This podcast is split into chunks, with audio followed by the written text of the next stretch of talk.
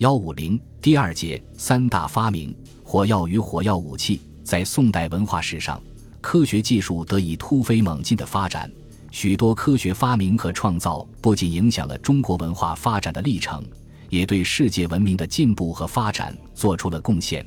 中国四大发明中的三大发明——火药及火器、活字印刷术、指南针，就是这一时代的历史产物。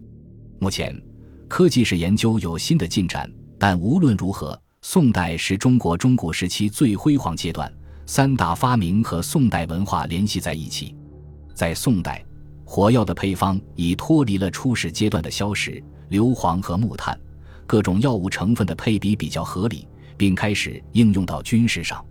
到宋代军事中，人们对火攻器械进行了大量的改造，出现了冯继生的火箭法、唐福宪的火球、火棘里、石谱的火球、火箭等。火药武器大量出现，推动了火药的配方改进和专门的火药研究。如北宋曾公亮、丁度等编著的《五经总要》中就有三个火药配方。如毒药烟球，每个有五斤重，配方为硫磺十五两，烟硝三十两，木炭五两，草乌头五两，巴豆二点五两，沥青二点五两，还有少量的砒霜。火炮火药配方：硫磺十四两，烟硝四十两，松脂十四两，以及定粉、黄丹、清油、竹茹、黄蜡、桐油等。从文献记载看，宋代的火药配方成分增多。与唐火药相比，主要成分硝、硫、木炭。宋代火药硝的成分增加到两倍甚至三倍，已与后来黑火药的硝的含量接近。同时，在火药中加入其他材料，以利于易燃、易爆、易毒等效果。所以，火药虽不是宋人发明，但宋人在制造和使用过程中得到了较大的改进。宋人对火药的改进只是其成就的一部分。最主要的是将火药应用到武器制造和发明上，推动了火药的实用性，使火药这一古老的技术得以发挥更大的作用。首先是火炮的出现，在宋代的文献记载中出现了有关火炮的记载。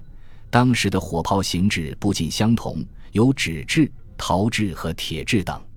北宋末年，民族矛盾激化，金人不断南下侵略，在宋金战争中。宋朝军队就发明使用了霹雳炮、震天雷等杀伤性较大的火炮。震天雷是铁制火炮，威力很大，杀伤性很强。在《金史》中就曾这样记载：火药发作，声如雷震，热力达半亩之上，人与牛皮皆碎崩无迹，甲铁皆透。到了南宋，不仅火炮大多为铁制，且数量相当可观。时人曾记载。京淮铁火炮有十数万支。南宋末年，元军攻南宋，马细守靖江，元军围城十余日，城内粮尽，几乎城不保。元军迫使宋守军投降，马成旺不将楼前峡不为所动。在元军攻城时，楼乃令所部入拥一火炮燃之，声如雷霆，震城土皆崩，烟气涨天外，兵多惊死者，火袭入视之，灰烬无疑矣。可见火药威力之大，以及出现了巨型火炮。这些火炮，不管是小型、中型或巨型，也不论是陶制、纸质、铁制，不是用火药放射的火炮，可能是以埋藏、放置的方式，也可能是引爆的炸药包之类的火器。尤值得一提的是，此时出现了管型的火枪。火枪的出现在北宋时尚未记载，到了南宋就有了明确的记载，如南宋初。陈规守德安城遇金人时，就采用长竹竿火枪二十余条。李增伯在一千二百五十七年也提到，如火箭则有九十五支，火枪则只有一百五筒。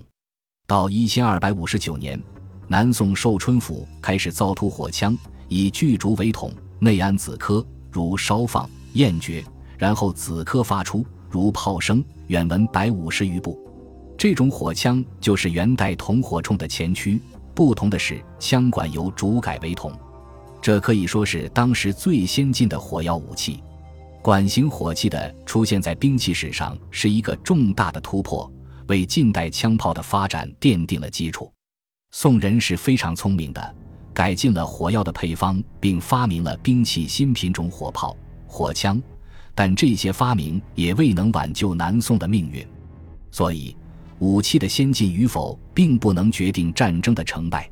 宋人的火药和火炮制造办法在十二世纪后经中亚传到欧洲，对欧洲社会产生了巨大的震动。欧洲人也正是学习了中国人这一伟大的发明，并加以改造，在近代后利用船坚炮利攻打中国，这是后话。反过来讲，足见宋代的科学技术在飞越国界后对世界历史进程所产生的影响。